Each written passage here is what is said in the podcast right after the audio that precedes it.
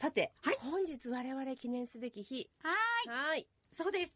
番組が始まって4年目に突入おめでとうございます。おめでとうございます。ありがとうございます。頑張っていこそうですね、ラジオの前でね、聞いてくださってる方、本当に楽しみにしてくださってる方たくさんいるので、皆様のおかげで。う。はい。本当に皆様のおかげ、聞いてくださる皆様のおかげです。はい。で、4年前というと、うんこの番組が始まった時に、東子先生の、あの、下の子。翔ちゃんがはい。離乳食を食べてると。いうお話でしたよね。たあの離乳食のようにこう情報なんかすりつぶすかなんか食べやすいものをみたいな感じのお話したねそうです。あの、もう、あの、その、コクンとすぐ飲み込めるような、優しい話の内容でお伝えしたいですという、ね、お気持ち語ってらっしゃいました。できてるかなって感じですけどねてます。てます。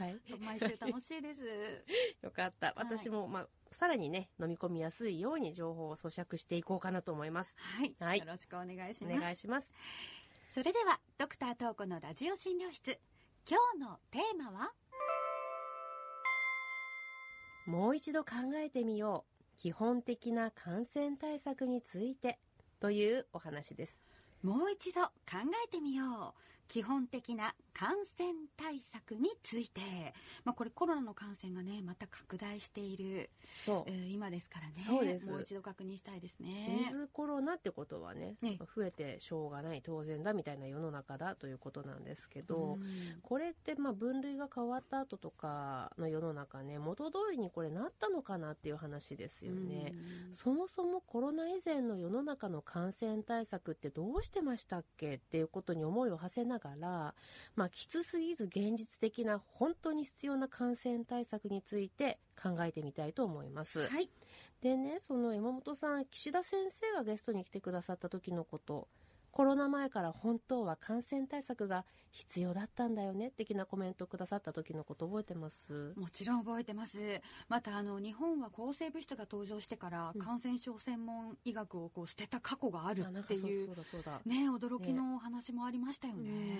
そうあのまあ捨てたっていうこう半ば自戒を込めた表現を岸田先生はくださったわけですけど、ええ。感染症専門医師の啓蒙が足りなくてごめんなさい的なこともおっしゃってましたよね。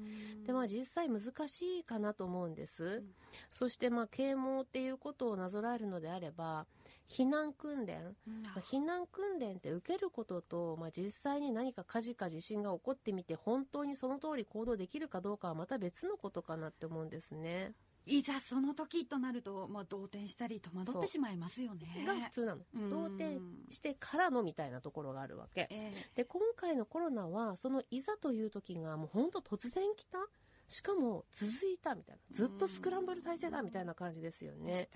でしかもあの当時一気に強い自粛を求められたのでみんなね世界人類感染対策と引き換えに何かこう自分の自由を差し出す失う自由が大きかったっていうのは本音かもしれないですよ。そうですよねあの必要なのは分かっているけれど、まあ、まず戸惑いましたし、はい。あとちょっとストレスが大きかったなっていうのは事実かもしれないですよね。です。でもワクチンもなくて流行が拡大して、たくさんの死者がね出てしまったあの頃はまさにもう背に腹は変えられない状態だったかなと思いますよね。思います、そしてやはりあの社会に与えたインパクトも個人に与えたインパクトもとっても大きかったですよね、うん。ですからこうどうしても感染対策という言葉があの時の緊迫した温度感だったり、まあ、行動制限を示すように思われることも今でもあるかもしれないですよ。うん。だけどそうじゃないんだよというのが今日の話題ですね。そうですそうです。平たく言うとね、あのめんどくさいやつをやんなきゃいけないんかい、もういいわうんざりだわみたいな声に対しては、まあ、いやいやもうそこまでじゃないですみたいな そんな感じの答えなんですよ。うんでも一方であの今ね重症化しないんだし感染対策もいいでしょうみたいな声も一部ではあると思うんですよね。あるある。ね。それに対してはどう思われますか？あのねごめん。もういいってとこまでは来てないかもねと、うんうんうんうん。ちょっと基本的なことでいいんでそもそも論として聞いてくださいよってとこですかね。はい。であこんなもの持ってきたんですけど、うん厚生労働省の出している感染対策の基礎知識というものです。いやでもこれコロナ禍の時も先生いろいろ教えてくださいましたけど本当に厚労省っていろんな資料を出してくださってるんですよね。そうなんですよ。お仕事なさってるの。もうことこれに関してはね税金を適切に使ってくださっていると。ありがとうっていうもう個人的にもそう思いますよ。はい。感染対策の原則っていうふうに書いてありますよね。はい。面白いよ。持ち込まない。持ち出さない。広げないですね。えー、持ち込まない 持ち出さない広げないですか？そうなんか比較三原則みたいじゃないって思ったの、持たない核のね、うん。核の武器としての核かうん。は、えー持たない作らない持ち込ませないみたいなね。うん。あの食中毒に注意っていう回でも三原則ありましたよね。すごい山本ひろ子。さすが。うん言ってみて。言える？いやま今は思い出せません復習してみてください。うん。ポッドキャスト聞こうか、ねそうですね。ポッドキャストでね聞きましょうね、うん。でもこれコロナがどうこうっていうことではなくて、うんうん。一般的にどの病原体であってもっていうことにもつながるってことですね。そうですそうです。そこがポイントですよね。うん。これがコロナ前から本当は必要だったっていうことだと思うんです。うんうんうん。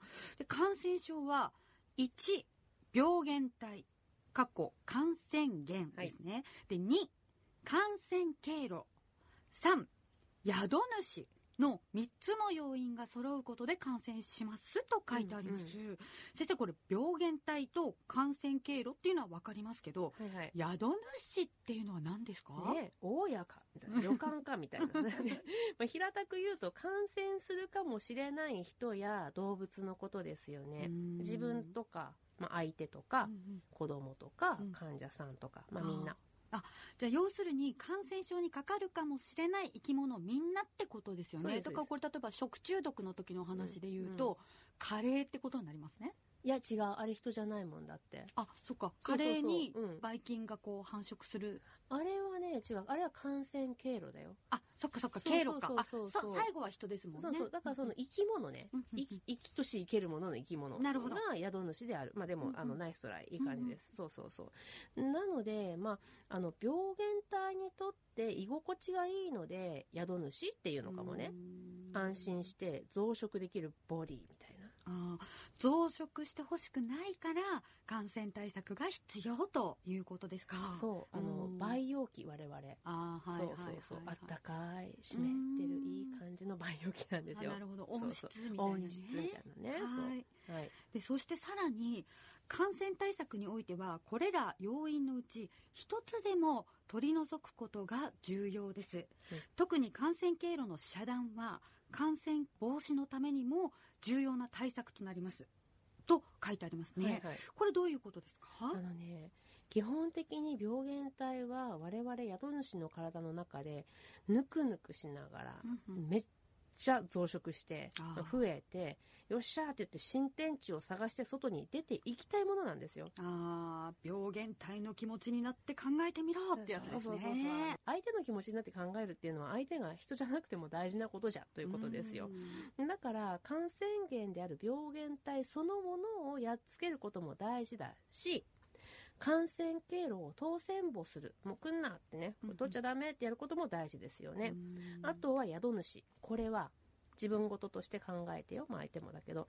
抵抗力の向上ですね。はい。体力も大事、休養も大事っていう昔から言われていることが基本たるゆえんということなんですね。そうですよ。だから寝たり食べたりすることって感染対策なの。うーん。なねなんかプッて言われたらえって思うけどこの流れで言うと、うんって言ってもらえるかなって思うんですけど。養生大事です。その通りです、はい。んでねマスクっていうのはこの3つのうちどれだと思います？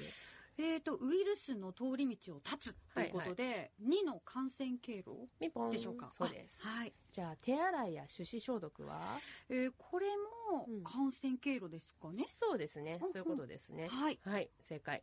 んでまああの次のこの紙のページなんですけれども標準予防策っていうのがこの厚労省の出している感染対策の基礎知識の2番なんですよね。うんでこれは主に病院内で言われている概念ではあるんですけれども病院っていうのはね病にもかかってる方とまだかかってないけど体力が弱っている方回復過程にあったりする方が共存している特殊環境だからよりこの概念が大事なのであって基本的にこう人が生きる環境っていう意味では皆さん知っていて損はない考え方なので少し紹介していこうと思います。はい。あの感染対策の基本として全ての血液体液分泌物、うんうん。これは痰とかのことですですです。うん。ねあと嘔吐物排泄物、えー傷のある皮膚、うん。粘膜などは全て感染源となりはい。